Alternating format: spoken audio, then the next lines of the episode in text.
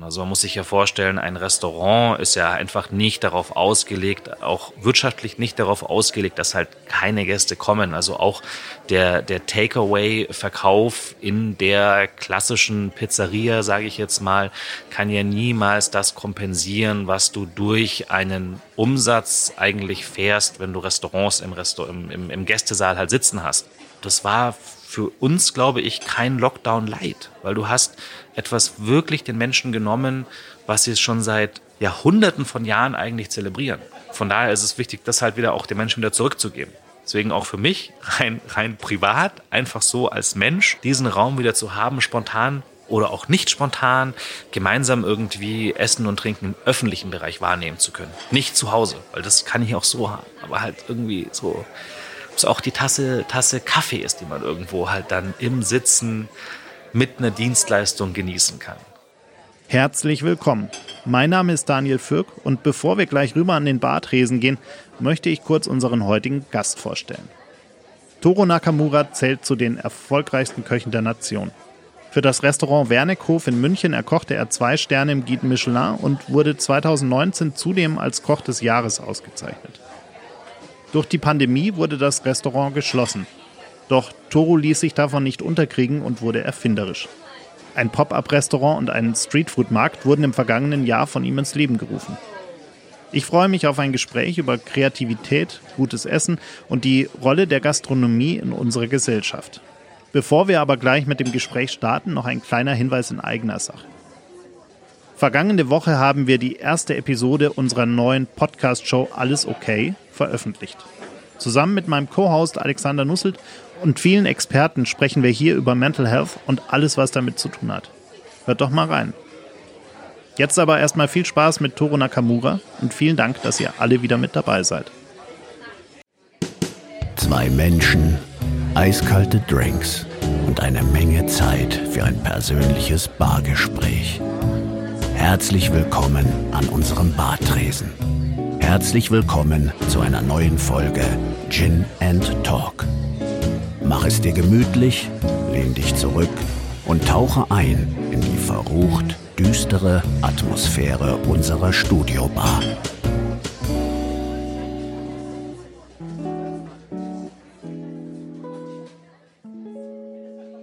Ja, Toro, ich freue mich sehr, dass du, dass du heute hier bist bei uns an der Bar. Ist ja für dich auch eine spannende und ich könnte mir vorstellen, unerwartete Zeit. Äh, du hast ja die letzten Monate viel erlebt. Auf jeden Fall. Vielen Dank nochmal für die Einladung natürlich.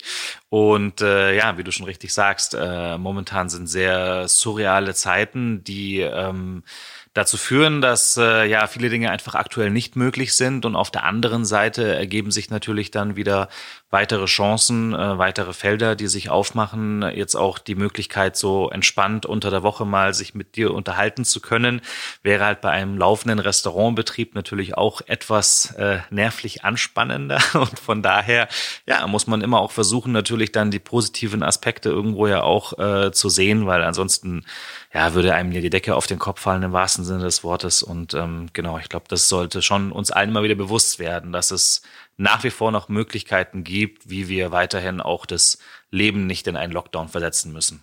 Ihr habt ja im Oktober den Salon Rouge eröffnet und äh, vier Wochen später natürlich in dem Sinne, wie ihr ihn eigentlich führen wolltet, wieder schließen müssen. Mhm. Habt dann aber kreativ gehandelt und euch überlegt, was kann man denn jetzt machen? Jetzt haben wir diese, diese Räume und so weiter. Was kann man denn sinnvoll auch im Lockdown machen? Mhm. Und habt einen, einen Streetfood-Markt aufgemacht. Der, ja. Und jedes Mal, wenn ich daran vorbeigehe, ist eine riesige Schlange da. Äh, wie wie kam es denn überhaupt zu der Idee? Genau, also ähm, es hat sich ja letztendlich so ab äh, Mitte Oktober angezeichnet, dass da was auf uns zukommen könnte und ähm, dass wir als Branche auch dann äh, wahrscheinlich ein weiteres Mal eben dann gezwungen werden, auch zu Hause bleiben zu müssen. Also über unsere belgischen, holländischen äh, äh, Freunde und Kollegen aus der Gastronomie hatten wir ja auch schon dann gehört, okay, die mussten ja ab Mitte Oktober ja schon bereits auch ihre Restaurants dann wieder schließen. Von daher war es halt für uns dann auch der Moment, wo wir schon uns auch einen Plan B und Plan C einfach überlegt haben, um zu sagen, was würden wir machen, wenn, weil es lässt sich einfach ruhiger schlafen, wenn man zumindest mal gewisse ja, Notfallpläne einfach schon mal erarbeitet hat, auch ein gemeinsam im Team, weil so ein Streetfood-Markt, so wie du ihn jetzt auch äh, kennst, der, ähm, den kann man ja mal nicht schnell irgendwie innerhalb von 24 Stunden aus dem Boden stampfen. Und wir hatten die Grundsteinlegung, sage ich jetzt mal rein konzeptionell für diese Art von Küche, eben dieses äh, Streetfood, dieses eher einfachere, auch schon bereits gelegt gehabt in äh, Schwabing im ersten Lockdown, wo wir eben diesen Shibuya Fried Chicken äh, eröffnet haben und, und da eben auch äh, gesehen haben, dass einfach die Nachfrage vorhanden ist, dass das Vertrauen in uns vorhanden ist, dass wir eben auch auf diese Art und Weise äh, als Gastronomie gerne gesehen werden, weil es war ja doch irgendwo, ja, ich sage jetzt mal auch die Gefahr oder das Risiko, dass man vielleicht uns nicht in dieser, in diesem Segment einfach sieht als Fine Dining Restaurant, das jetzt ähm, äh, Streetfood eben macht. Und ähm, von daher hatten wir da sehr gute Learnings, die wir halt mitgenommen hatten. Ja, und dann waren wir halt natürlich wiederum vor der gleichen Voraussetzung einfach dann. Also man muss sich ja vorstellen, ein Restaurant ist ja einfach nicht darauf ausgelegt, auch wirtschaftlich nicht darauf ausgelegt, dass halt keine Gäste kommen. Also auch der, der Takeaway-Verkauf in der klassischen Pizzeria, sage ich jetzt mal, kann ja niemals das kompensieren, was du durch einen Umsatz eigentlich fährst, wenn du Restaurants im, Restaur im, im, im Gästesaal halt sitzen hast. Ähm, der gesamte Getränkeumsatz fällt weg, ähm, der, der Espresso hinterher, das Wasser dazu, der Apero, all diese Kleinigkeiten, ähm, jetzt mal rein wirtschaftlich betrachtet. Ne? Unabhängig mal davon, dass einfach ein ganz, ganz großer Part der Dienstleistung einfach nicht möglich ist. Und deswegen haben wir uns eben auch dann gesagt, ähm, auch in der Kürze der Zeit, ähm, man muss ja auch natürlich ehrlich nochmal betonen, dass im Anfang November, Ende Oktober, wo wir eben dann, wie gesagt, als, als Branche in das Art Homeoffice geschickt worden sind, äh, seitens der, der Regierung, seitens der Politik, ähm, es ja zu dem Zeitpunkt noch nicht wirklich absehbar oder ausgesprochen war, dass wir jetzt auch noch einen Januar und äh, jetzt aktuell ja mindestens Mitte Februar, wenn nicht auch länger natürlich, ähm, keine, Rest, keine Gäste empfangen dürfen. Und, und deshalb war für uns in dem Augenblick eben auch die Entscheidung zu sagen, ja, November äh, hat ein großes Potenzial. Es ist,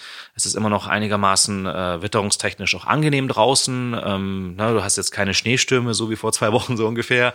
Äh, die Straßen sind nicht glatt. Ähm, es ist, äh, macht, kann Spaß machen, einfach auch äh, auf der Straße eben Dinge zu essen.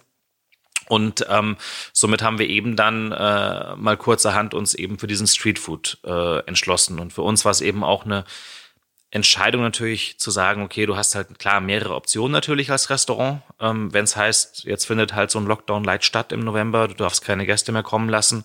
Ähm, klar, eine Option ist natürlich ganz Lichter auszumachen und zu sagen, wir verhalten uns mal ganz still und äh, bleiben alle zu Hause. Das hat immer wieder zur Folge, dass dieses Hochfahren einfach dann unglaublich schwierig ist. Also wenn du einfach, das glaube ich, kennt jeder, egal aus welchem Segment, ob privat oder beruflich, wenn du einmal irgendwie dich so, ich sage jetzt mal, auf die gedankliche Couch halt setzt, in Anführungsstrichen, dann fällt es halt unglaublich schwer, da wieder hochzukommen. Und äh, ja, ich sage jetzt mal, diese ganzen Prozesse, die dafür angeschoben werden müssen, damit ein Restaurant wieder funktioniert, sind natürlich immens. Und dann ist die Entscheidung für gewisse mögliche Teillockerungen dann wieder sich äh, linear anzugleichen dem Ganzen vielleicht nicht unbedingt gegeben, weil man sagt, dafür lohnt es sich jetzt nicht eben dann wieder aufzusperren.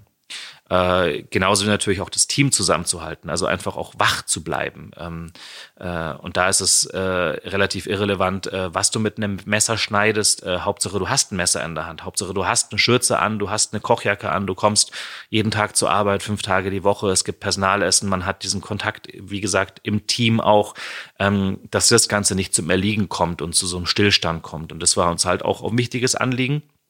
Dann bleibt natürlich immer noch die Entscheidung, okay, äh, welche anderen Konzepte gibt es da? So das, das klassische Takeaway, also Gäste kommen und holen sich das fertige Essen ab, ist halt für eine Gastronomie jetzt à la Salon Rouge äh, ja nicht nicht wirklich sinnvoll, um es mal so auszudrücken. Also das äh, Sechsgang-Menü zum Abholen, ähm, lauwarm mitnehmen, fühlt sich nicht richtig an, macht keinen Sinn. Du kannst auch wirklich nicht, äh, wie soll ich sagen, ruhiges Gewissen dann den gleichen Preis ähm, äh, verlangen, den du eigentlich verlangen müsstest, weil du ja, wie gesagt, diese Kostenstruktur einfach im Hintergrund hast, alleine von der Produktqualität, von den Waren her.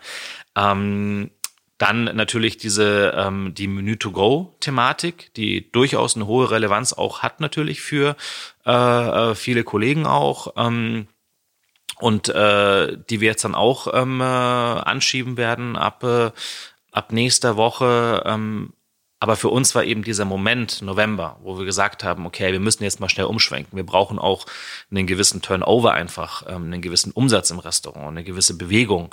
Ähm, und wir haben, wie gesagt, die Möglichkeit, äh, schon bereits auf eine Infrastruktur auch äh, real wie virtuell zurückzugreifen. Wir haben unsere Lieferanten, wir haben unsere Mitarbeiter, die auch schon ähm, diese Erfahrung hatten im Bereich Streetfood, war es für uns halt die beste Option. Wir haben auch ähm, bei uns äh, zwei Eingänge oder beziehungsweise zwei Ein- und Ausgänge, also zwei Adressen hat dieses äh, Objekt ja auch, in dem wir momentan ja sein dürfen, eben dann durch die Dienerstraße 20 seitens Rathaus und Burgstraße 5, was dann hinten raus so Richtung Alter Hof eher so dieser historische Außeneingang ist, die historische Straße ist haben wir eben auch die Möglichkeit, ein ganz, ganz tolles, ganz sicheres Hygienekonzept an den Tag zu legen, indem wir so eine Einbahnstraße gebildet haben.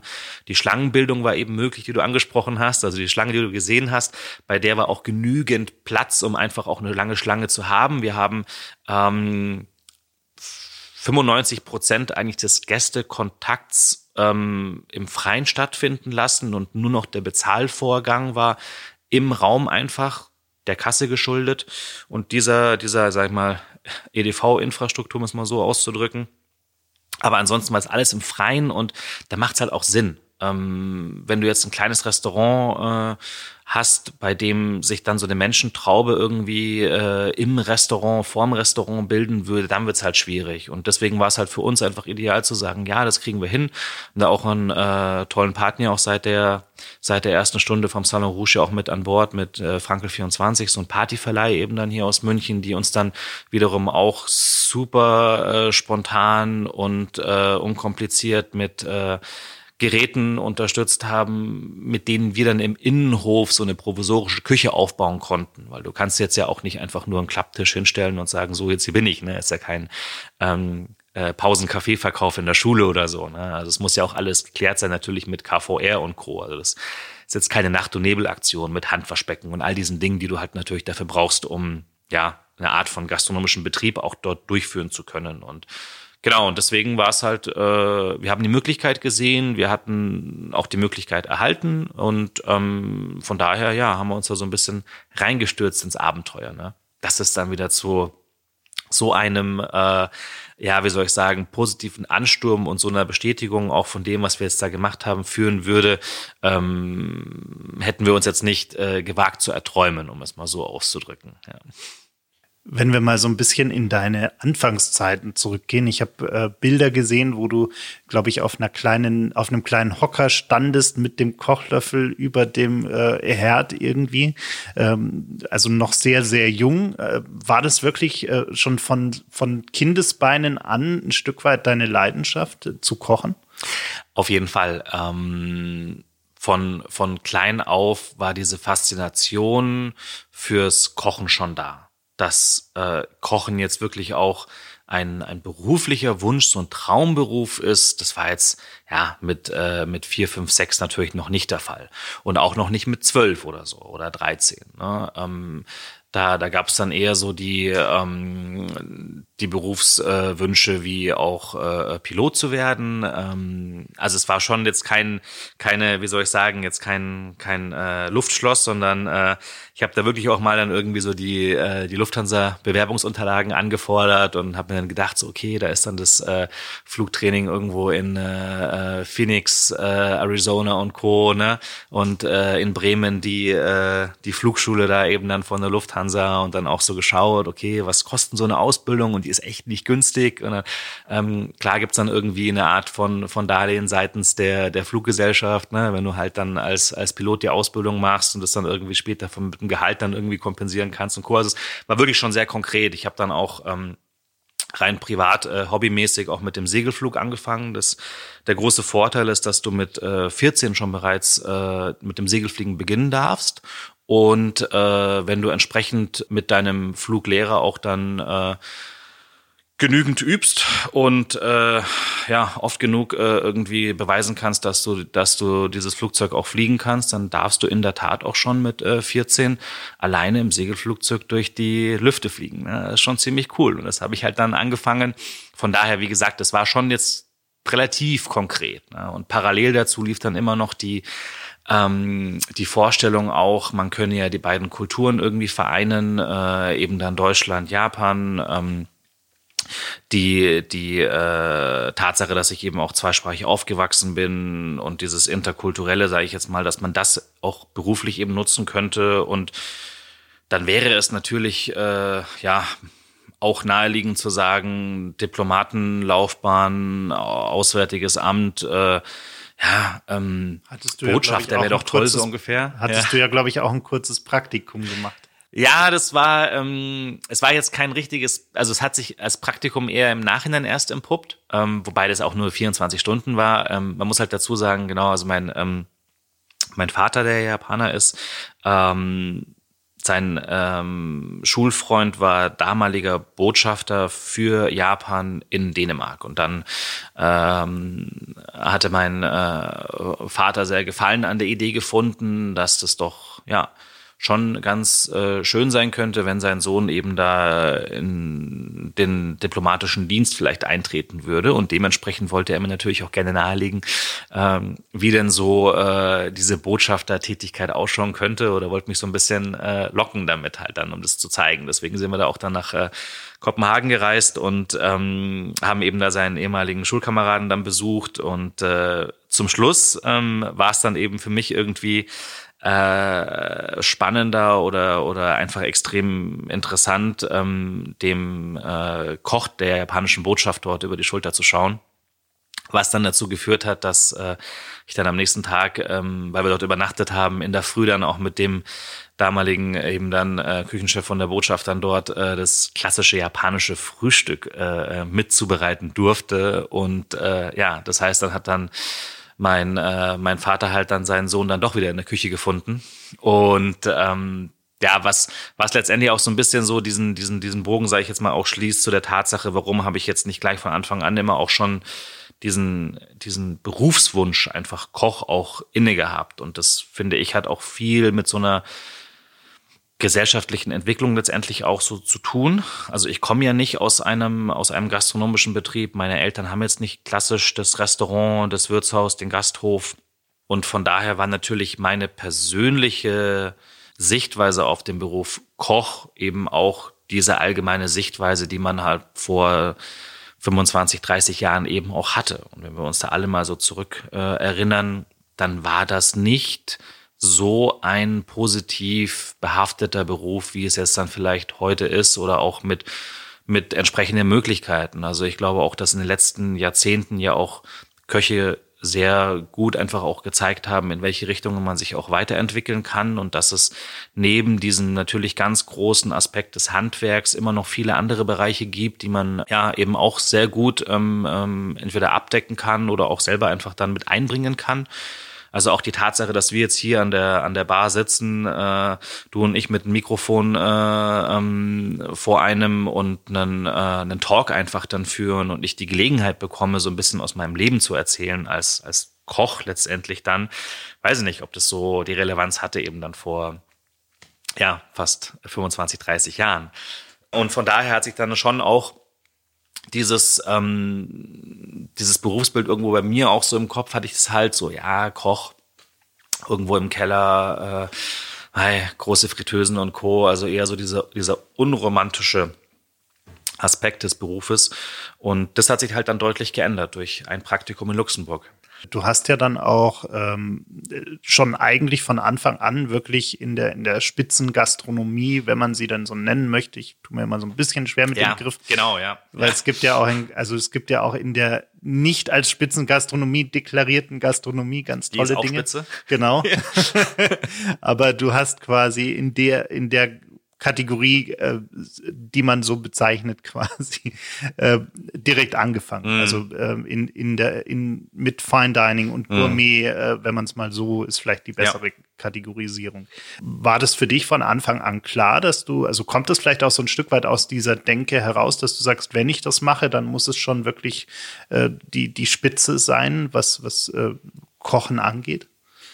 Ja, ich würde mal, ja, wie gesagt, so diese Spitze, ne, wie wir, wie wir glaube ich, beide schon richtig jetzt gerade halt festgestellt haben. Also jede Art von, von, von Gastronomie, wenn sie halt gut gemacht ist, äh, ist Spitze. Ne? Ähm, von daher, ja, würde ich das jetzt nicht so als diesen, diesen, diese Wertung irgendwie auch reinbringen, weil Spitze hat ja immer was von, von oben, ne? genauso wie gehobene Gastronomie. Also was, was heißt es jetzt genau, ne? Indem du jetzt ein, ein, ein Teil einer Branche halt auf ein höheres Podest irgendwie bringst. Ne? Das ist ja jetzt kein, kein Wettkampf, wo es halt heißt, du hast einen ersten, zweiten und dritten Platz ungefähr. Ne? Ähm, und ähm, von daher war es halt für mich eigentlich eher dieser Aspekt, eben diese Art von Gastronomie, in der ähm, auch ein nicht unwesentlicher Teil von Kreativität auch mit reinkommt, von dieser Möglichkeit, ähm, persönliche Ausdrucksstärke auch mit reinzubringen.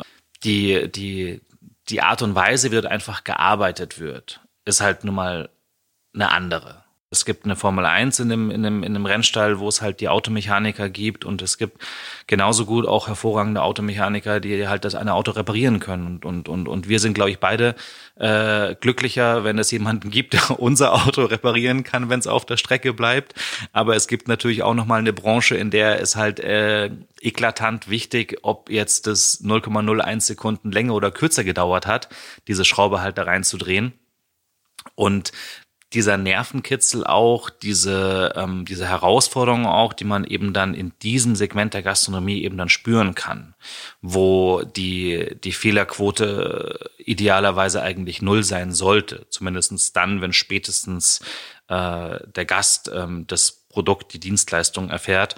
Äh, das hat mich einfach unglaublich fasziniert. Auch die Tatsache eben dann, in welcher Teamkonstellation man arbeitet, die die, die Aufteilung der Posten in der Küche, all das drumherum, die Produkte, mit denen man auch arbeitet, ähm, alles, also die, die, die Küche, wie die ausschaut, äh, das Porzellan, auf dem man anrichtet. Ich meine, wir sind uns alle klar, dass jetzt ein hervorragend zubereiteter Schweinsbraten, der auch natürlich seine Daseinsberechtigung hat und der ähm, genauso in der handwerklichen Variante genauso herausfordernd ist wie jetzt ein ja, eine, eine, eine Taube irgendwie äh, super zu braten oder zu grillen und das auf den Punkt zu bringen.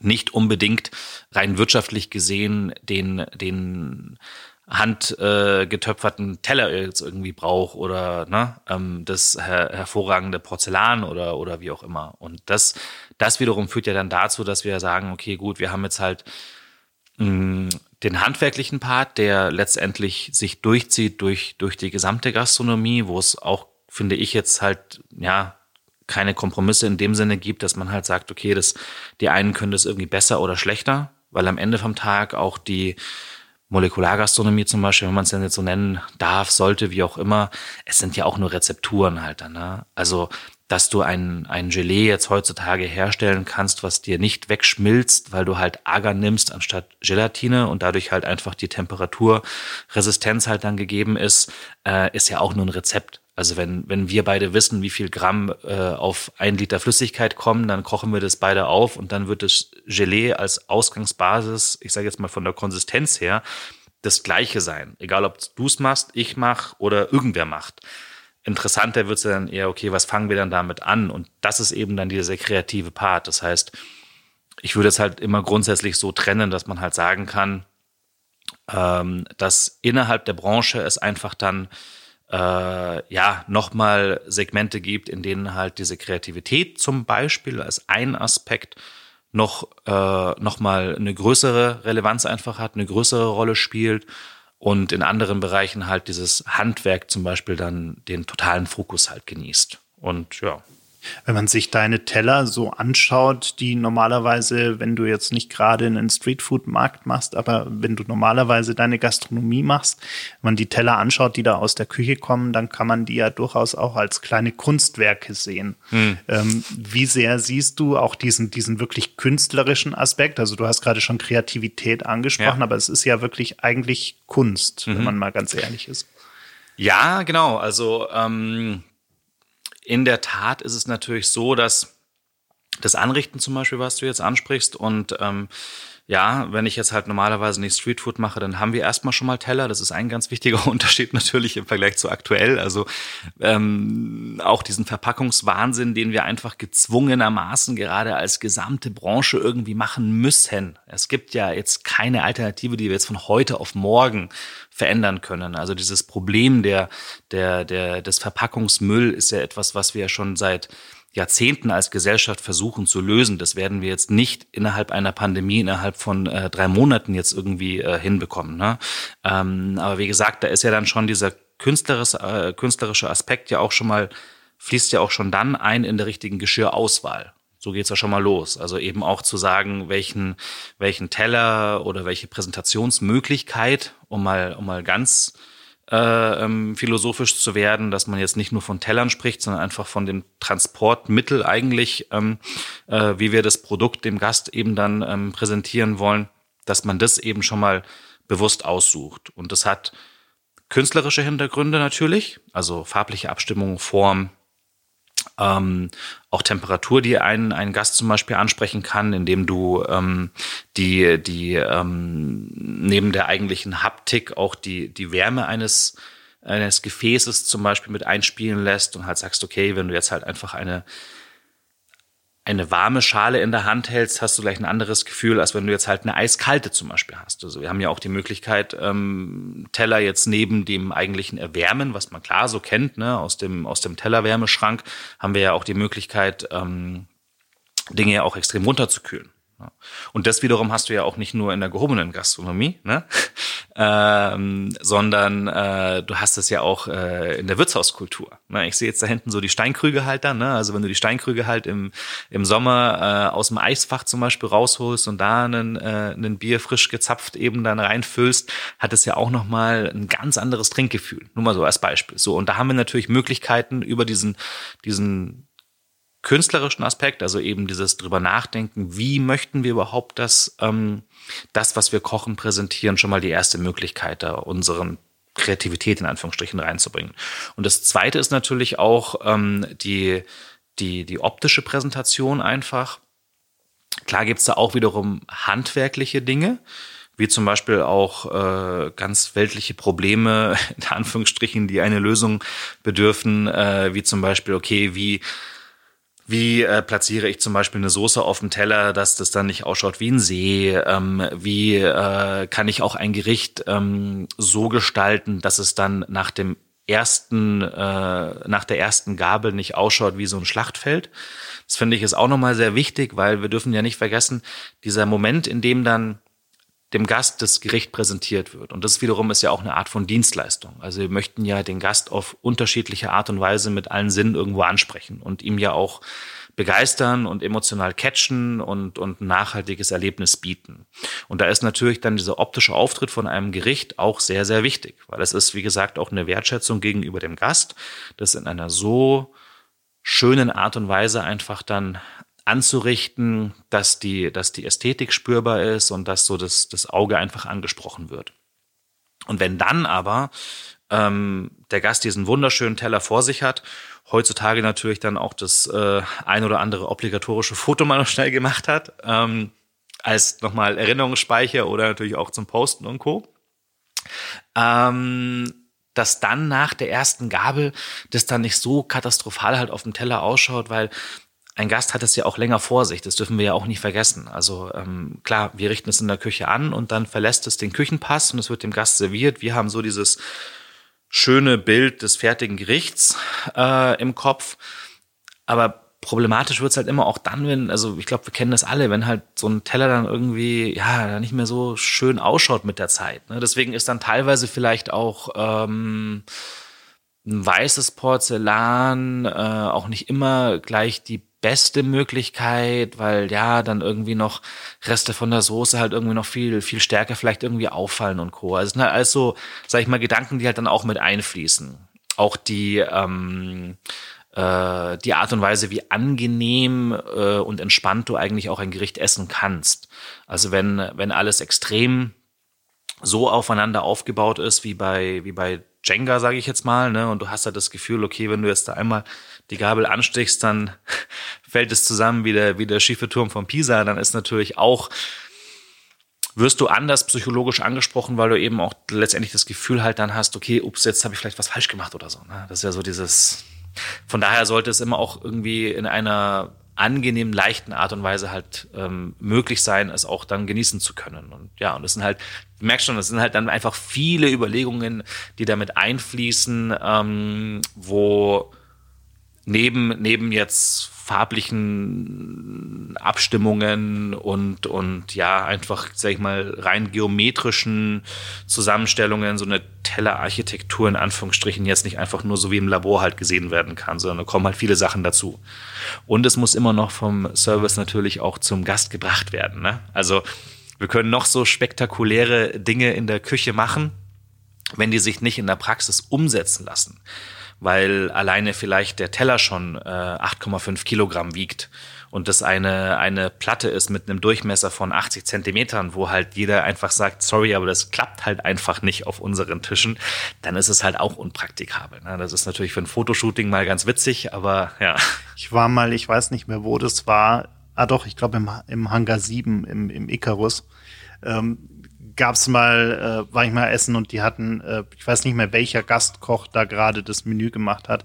Auf jeden Fall wurde ein Gang auf so einem riesigen Stein präsentiert. Mhm. Also wirklich so ein massiver, schwerer Stein, wo dann ein kleines äh, Teilchen obendrauf ja. lag, ähm, wo ich mir auch dachte, die, die, der arme Service, der das jetzt, jetzt ist der Weg von Küche zu Gast ja nicht so kurz bei nee, denen. Ja, aus dem Keller auch noch. Genau, ne? ja. musstest da auch noch hochschleppen. Gut, also äh, Aufzug gibt's ja auch noch, aber ja.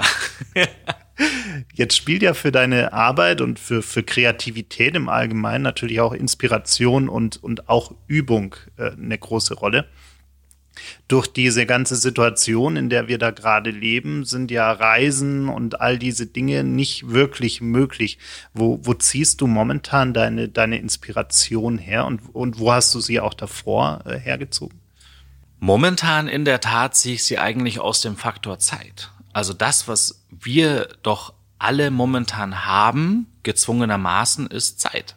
Wir haben äh, eben nicht äh, einen vollen äh, Reiseterminplan, wo es heißt, äh, diesen Sonntag geht's dorthin, äh, Gastkoch auftritt hier, dann äh, nächste Woche haben wir das, dann ist vielleicht noch mal irgendeine ähm, Aufnahme äh, für unterschiedliche Medien oder dies oder das, sondern wir haben auch einfach mal die Möglichkeit, jetzt natürlich auch abgekoppelt von diesem klassischen ähm, äh, Zeitgerüst ähm, eines Restaurants. Äh, abends kommen die Gäste, wir fangen um, äh, um 13 Uhr mit den Vorbereitungen an, so dieser festgelegte Rhythmus, Dienstag bis Samstag, dass wir das halt auch nicht ganz so starr haben. Und das ermöglicht uns doch allen, also jetzt ähm, bei anderen natürlich es ist ein anderes Zeitkonstrukt, aber ich habe auf einmal die Möglichkeit, auch um äh, 21 Uhr oder so oder 21.30 Uhr, äh, wenn die Kinder dann im Bett sind, äh, ja, am in der Küche am Tisch zu sitzen und halt sinnieren zu können, so ungefähr, ne?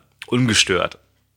Und diese, diese momentane Möglichkeit ermöglicht einen neuen, einen neuen Raum von Kreativität. Auch die Möglichkeit, Dinge nochmal neu irgendwie hinterfragen zu können, weil dieses, dieses Hamsterrad, in dem wir uns halt sonst befinden, steht halt aktuell still. Und wir haben auch nicht diesen Druck zu sagen, okay, morgen kommen wieder Gäste und jetzt muss ich mal äh, zeitig ins Bett oder habe halt nicht die Gelegenheit, um irgendwie einen Gedanken bis in Ruhe halt bis, bis zum Ende zu führen. Ähm, weil unterschiedliche Störfaktoren halt mit reinkommen und das ähm, ist für mich momentan super. So, und dann habe ich natürlich die Möglichkeit, ja auch viele Dinge nochmal aufzunehmen, die man in der Vergangenheit vielleicht ja schon irgendwie als, als Gedanken hatte. Deswegen ist es immer auch sehr, sehr gut, natürlich sich möglichst viele Dinge auch zu notieren und, und Archiv zu führen. Äh, das machen ja wahnsinnig viele äh, Kollegen ja auch im, im, im Kochbereich dass äh, kleine Büchlein geführt werden, dass Gedanken halt aufgeschrieben werden, dass man ja Notizheftchen eigentlich immer überall irgendwie zur Verfügung hat, um mal das ein oder andere schnell aufzuschreiben, bevor man diesen Gedanken halt dann vergisst.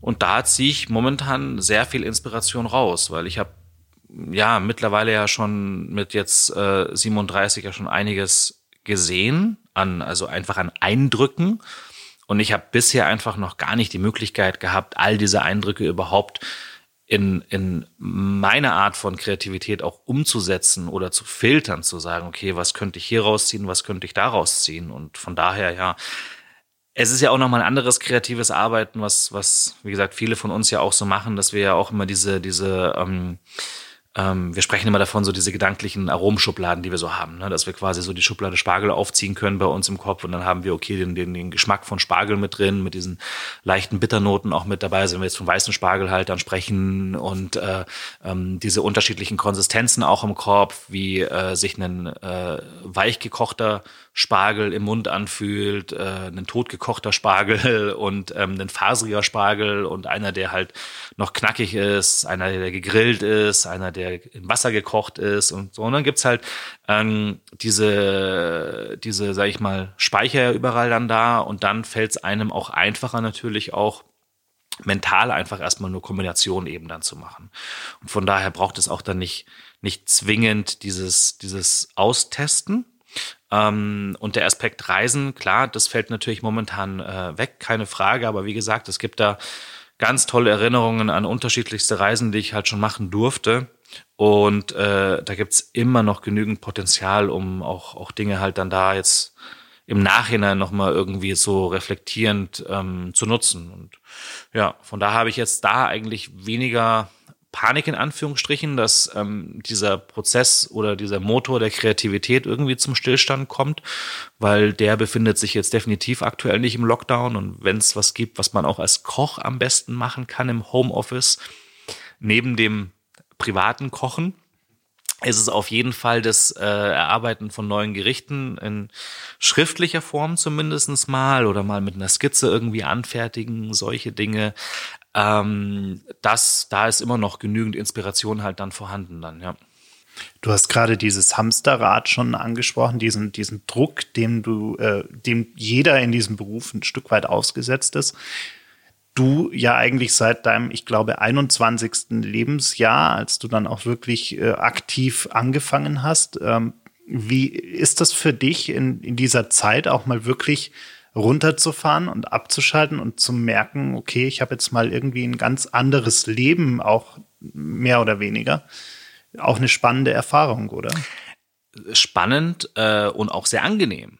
Ähm, man darf ja nicht vergessen, also die, ich habe es immer wieder auch gesagt, auch äh, letztes Jahr im, äh, im März beim ersten Lockdown, also ähm, diese, diese kurze Auszeit, sage ich jetzt mal, gut, jetzt, das waren jetzt dann vielleicht zum Schluss zwei, drei Wochen oder so, ne? Aber diese Möglichkeit, mal kurz irgendwie still stehen zu bleiben, ähm, den Moment auch wirklich so mit der mit der Familie zu genießen im Sinne von jetzt nicht wir fliegen jetzt irgendwo hin oder fahren irgendwo in Urlaub und haben halt dann dort eine wunderschöne Zeit, weil das ist halt der klassische Urlaub, den kann man so auch erleben, aber so dieses auf einmal ganz alltägliche Dinge gemeinsam machen, ne? auch mal mit äh, ja, Lego-Bausteinen irgendwie hier rum äh, äh, spielen. Äh, so dieses Dinge einfach machen, die man vielleicht normalerweise jetzt, die man sich jetzt nicht unbedingt dann so die, die in den größten Freiraum irgendwie äh, versucht äh, äh freizuschaufeln. Das war wirklich äh, extrem toll und das war natürlich auch dem geschuldet, weil es ja für alle die gleiche Situation war. Ähm, und ein ganz wichtiger Aspekt eben natürlich auch von diesem Hamsterrad war halt auch der, auch nochmal jetzt im Nachhinein natürlich auch zu, zu, zu überlegen, okay, wir sind immer davon irgendwie ausgegangen, so dieses, dieses klassische Nein oder ich habe keine Zeit dafür oder ich kann das jetzt nicht machen, gab's ja bei uns nicht. Wenn ich auch nochmal zurückdenke, ähm, der März, April, Mai, Juni, Juli, all diese Monate in 2020, die waren schon vollgepackt mit Terminen. Das heißt, man muss sich vorstellen, Dienstag bis, äh, bis Samstag äh, operativ ganz klar der Fokus natürlich aufs Restaurant. Äh, vormittags vielleicht noch die ein oder anderen Termine. Äh, spätestens ab 13 Uhr stehe ich da genauso in der Küche und bin halt da am Fischfiletieren und am Soßenkochen. Und äh, das heißt, dann bleibt letztendlich nur ein Sonntag und ein Montag irgendwie äh, zur Verfügung, um noch anderweitige ähm, ja, ähm, Events durchzuführen, wie gesagt, Gastkochauftritte und Co. Ähm, und da war echt schon so viel halt dann drin. Und auf einmal ist es so, nö, ist jetzt doch nicht. Ne? Und das ist dann schon auch ein sehr entspannter Moment, wirklich auch einfach mal nur vor zwölf halt ins Bett zu gehen wenn ich auch gleich das nicht immer schaffe, leider, weil ich dann doch mal irgendwie dann so in meinen Gedanken halt dann hängen bleibe am besagten Küchentisch, wo man dann noch irgendwie vielleicht über das ein oder andere Gericht noch nachdenkt und Co. Und du hast natürlich auch im Laufe der Jahre der ja auch so einen, so einen, so einen Biorhythmus halt angewohnt, der jetzt, ähm, ja, eben nicht mit, äh, ich gehe jetzt mal um, um zehn ins Bett zu tun hat halt, ne? Aber ähm, einfach so dieses auch mal ein bisschen öfters mal auch zu Hause sein, also diesen Alltag halt auch sieben Tage in der Woche mitzubekommen, wie es denn so ist, wenn man jetzt nicht, wie gesagt, Urlaub hat, sondern wenn so der, dieser normale Tagesrhythmus einfach dann passiert und alltägliche Dinge man einfach machen kann. Das war schon, ja, eine schöne Situation und rückblickend, wie gesagt, so aller Sabbatical, Sabbatical und Co. hätte ich ja selber nie irgendwie gemacht. Ich wäre ja niemals auf irgendwie den, den Gedanken gekommen zu sagen, so jetzt nehme ich mir mal so diese klassische Auszeit, Elternzeit, äh, wie auch immer, ne? weil ich halt natürlich, und da bin ich immer noch der Meinung, ähm, äh, davon überzeugt war und bin, es ist nicht einfach, das dann so umzusetzen, wenn du in der Funktion eines Küchenchefs eines Restaurants bist. Das ähm, kann ich mir persönlich einfach nicht vorstellen, dass man sagt, äh, man nimmt sich jetzt zum Beispiel mal ein Jahr raus wo man mit der, mit der Familie loszieht und äh, ja, so gar nicht irgendwie dann äh, im Restaurant oder mehr ist dann. Ne? Also René Rezepi hat es so ein bisschen vorgemacht. Er ist ja aus dem äh, Noma jetzt dann auch mal für drei Monate ähm, hat sich da auch rausgezogen. Man darf da aber wiederum auch nicht vergessen, da sind ja ähm, Jahre intensives äh, Arbeiten stehen dem Jahr davor. Also das ist jetzt ja auch nicht so, dass er jetzt äh, erst seit gestern kocht und sich gedacht hat, so und jetzt nehme ich mal meine Familie und äh, mache eine kleine Japan-Rundreise und Co. Äh, oder eine fast eine Weltreise so ungefähr, ne? Und nimm da mal drei Monate Auszeit, sondern das war ja auch wirklich, glaube ich, auch so für ihn ja auch irgendwo so ein Punkt, wo er, wo er, glaube ich, auch sich wahrscheinlich auch gesagt hat halt, ne? Ich meine, die letzten Jahre waren immer nur so hier Arbeit als erstes und, und null, null Möglichkeiten, irgendwie mal was gemeinsam zu erleben, so jetzt oder nie, so ungefähr, weil dann gibt's vielleicht nie. Genau, ja. Aber somit haben wir alle, alle glaube ich, jetzt unsere gezwungene Auszeit irgendwie erlebt. Wir kochen ja alle jetzt viel mehr auch zu Hause und äh, ich habe bei von dir irgendwo äh, die Aussage gefunden, dass das, was du eigentlich am allerliebsten kochst, ein Omelett ist. Ähm, und äh, witzigerweise taucht es auch bei vielen Kollegen von dir immer wieder auf, so als Aussage, dass das Omelette eigentlich so die, die persönliche Lieblingsdisziplin ist.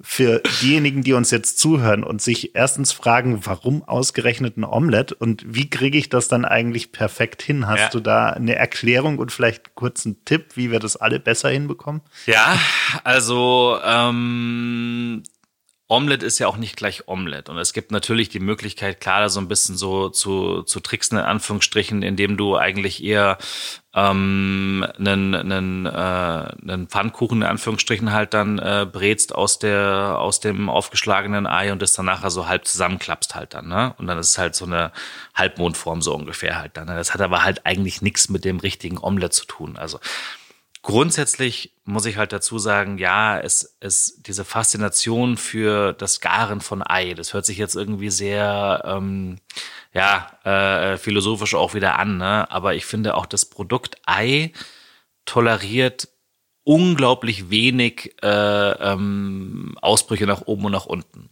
Also den perfekten Gargrad auch eines cremigen Rühreis zu treffen ist viel schwieriger, als jetzt einen Rinderfilet rosa zu braten. Weil da hast du ein viel größeres Zeitfenster. Also wenn das jetzt noch drei Minuten länger im Ofen ist, so what? Deswegen auch da finde ich immer wichtig, den, den, den, den, den Menschen da zu Hause auch diese Angst zu nehmen, zu sagen, oh mein Gott, äh, vielleicht äh, ist es dann zu roh oder zu weit oder wie auch immer, ja.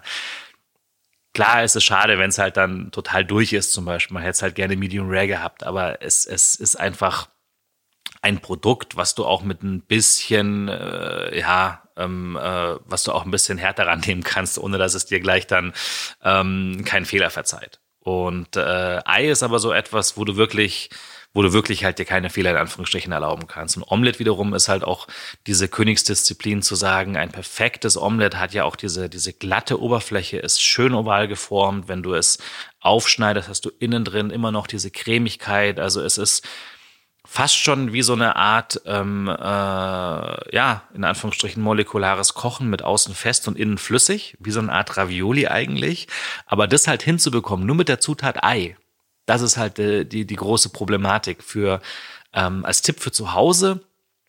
Ähm, würde ich mal sagen, ist zum Beispiel ein wichtiger Aspekt auch die Butter, weil es ist eben nicht nur Ei, ähm, sondern äh, ja, es, äh, ich finde, es ist auch stark davon abhängig, halt, welche, welche Butter du verwendest. Also zum Beispiel so die, die richtig gute äh, Salzbutter zum Beispiel aus Frankreich oder auch jetzt hier in Bayern auch so eine toll gemachte Fassbutter, dass es damit schon mal losgeht, weil desto simpler ein Gericht ist. Also wenn es wirklich nur aus Ei und aus Butter eigentlich besteht und, und gewürztechnisch ähm, Salz und vielleicht in meinem Fall gerne immer noch so ein bisschen schwarzer Pfeffer eigentlich schon das höchste der Gefühle ist, dann müssten natürlich die Grundzutaten umso besser sein, weil du kannst ja nichts kaschieren. Ähm, und dann ist es wirklich dieses Temperaturspiel. Also was ich immer gerne mache, ist auch, ähm, wenngleich das jetzt nicht klassisch ist, aber die äh, Butter aufschäumen lasse in der Pfanne und dann auch sogar leicht bräunlich werden lasse. Also dass du halt so eine Art Nussbutter erstmal auch zubereitest in der Pfanne und dann die, die Eimasse eben mit reingibst. Und dann ist es halt wirklich so dieses Üben, Üben, Üben. Ne? am Anfang ein bisschen, bisschen, äh, sag ich mal, so tun, als ob man ein Rührei machen würde. Und dann kommt aber der Moment, wo du von dem Rührei in ein Omelett umschwenkst und dann mit, mit Klopfen von der Pfanne und diesem, diesem Rollen eigentlich in der, äh, in der Pfanne eben dann diese geschlossene Oberfläche auch herstellst. Und dann hast du im Idealfall auf deinem Teller ein wunderschönes Omelett. Sehr gut. Zum Abschluss vielleicht noch eine Frage, die natürlich viele interessieren wird, die, die Zeit nach dem Lockdown, wenn wir irgendwann mal wieder äh, normal essen gehen können und alles. Ähm, A, worauf freust du dich am meisten in der Zeit danach? Und B, kannst du uns schon irgendwas darüber verraten, was du in der Zeit nach dem Lockdown planst? Genau, also worauf ich mich ähm, am meisten beruflich drauf freue, ist natürlich klar, wieder, wieder einfach äh, für Gäste kochen zu können und auch als gesamte Mannschaft einfach wieder das ausüben zu können, was wir einfach machen. Also es ist eigentlich ein recht simpler Wunsch, einfach seinen Beruf wieder ausüben zu dürfen. In einer, in einer sinnvollen Art und Weise einfach, ohne dass man Menschen gefährdet, ohne dass man ähm, ja äh, das Risiko einfach eingeht, dass äh, Mitarbeiter wie Gäste gesundheitliche Schäden von, von einer Aktion tragen können, die ja eigentlich nur dazu da ist, um halt Gästen oder Menschen einfach grundsätzlich einen tollen Augenblick zu verschaffen. Von daher kann man ja sagen, es ist wirklich ein, ein sehr bescheidener Wunsch. Und das ist ja auch das Interessante, dass dieser bescheidene Wunsch, einfach nur seinen Beruf einfach gerne wieder ausüben zu wollen, in der aktuellen Situation als, als ein, ja, doch, doch dann wieder so unerreichbarer, ferner Wunsch irgendwie dasteht. Ne? Also das, was, was wir vor kurzem vielleicht irgendwie gesagt hätten, das sind unsere beruflichen Ziele oder Wünsche oder Träume, äh, die haben sich jetzt ja mittlerweile auf ein Mindestmaß der Existenz irgendwie ähm, reduziert. Und das ist glaube ich, auch wiederum wichtig, auch als Learning, eben auch, äh, ja, vielleicht hört es sehr plakativ an, aber eben auch zu sagen, okay, lass uns doch wieder diese grundlegenden Dinge einfach wertschätzen, einfach, wie oft sagt man das, ne, dass man äh, zum Geburtstag vor allem äh, Gesundheit wünscht. Das haben wir alle so dahergesagt. Ne? Und wir haben auch immer alle so dahergesagt zu sagen, naja, mei, das Wichtigste ist es doch, dass wir eigentlich alle, alle gesund sind und so. Ne? Und lasst uns doch darüber eigentlich äh, ähm, uns, uns, uns freuen. Aber das hat sich jetzt ja mittlerweile wirklich als, als Wahrheit irgendwie herausgestellt, dass es in der Tat ein sehr schnell ausgesprochener, sehr bescheidener, sehr simpler Wunsch ist, der dann doch aber in seiner Wirkung eine unglaubliche Kraft und auch eine große Relevanz mittlerweile halt dann hat. Genau, und von daher, ja, privat, ähm, ja, einfach auch wieder dieses, dieses, äh, ich finde gerade auch dieses spontane Erleben von Essen und Trinken in Gesellschaft. Gerade auch das Spontane. Das habe ich mir gestern auch wieder gedacht, wo man dann wieder auch irgendwie an einem Café vorbeiläuft oder, oder dann irgendwie hier am späten Nachmittag gemütlich schon den ersten Apero irgendwie einnehmen kann und so dieses, dieses einfach irgendwo reingehen ja, und irgendwo auch mal verweilen und das auch in, in, in sozialen Räumen, nicht virtuellen sozialen Räumen, sondern wirklich realen gesellschaftlichen Begegnungen. Und da ist es ja auch so, ich meine, das ist ja ein ganz, ein ganz ursprünglicher, monumentaler, ähm, wie soll ich sagen, ähm, Gedanke, dass sich Menschen um, um das, das, das Feuer herum versammeln und gemeinsam auch dieses äh, äh, Essen und Trinken, ne? ob das jetzt irgendwie im Steinzeitalter war oder ob das ja auch jetzt ist, Alter. Ne? Einfach zu sagen, man erlebt es gemeinsam in der Gruppe. Und das hast du jetzt ja einer gesamten Evolution, sage ich jetzt ja mal, von heute auf morgen genommen. Deswegen ist es für mich ja auch keine ähm, so von der Hand zu weisende, einfache Entscheidung politischerseits zu sagen, naja, da mache ich jetzt halt die Restaurants zu. Und das ist etwas, worüber wir uns, glaube ich, viel zu wenig irgendwie auch als Gesellschaft ausgetauscht haben, welchen eklatant wichtigen Teil unserer Gesellschaft wir da eigentlich jetzt schließen. Also das war für uns, glaube ich, kein Lockdown light, weil du hast etwas wirklich den Menschen genommen, was sie schon seit, seit Jahrhunderten von Jahren eigentlich zelebrieren. Und ähm, von daher ist es wichtig, das halt wieder auch den Menschen wieder zurückzugeben. Deswegen auch für mich rein, rein privat, einfach so als Mensch, diesen Raum wieder zu haben, spontan oder auch nicht spontan, gemeinsam irgendwie Essen und Trinken im öffentlichen Bereich wahrnehmen zu können. Nicht zu Hause, weil das kann ich auch so haben, aber halt irgendwie so, ob es auch die Tasse, Tasse Kaffee ist, die man irgendwo halt dann im Sitzen mit einer Dienstleistung genießen kann. Danach sehne ich mich schon sehr, ja.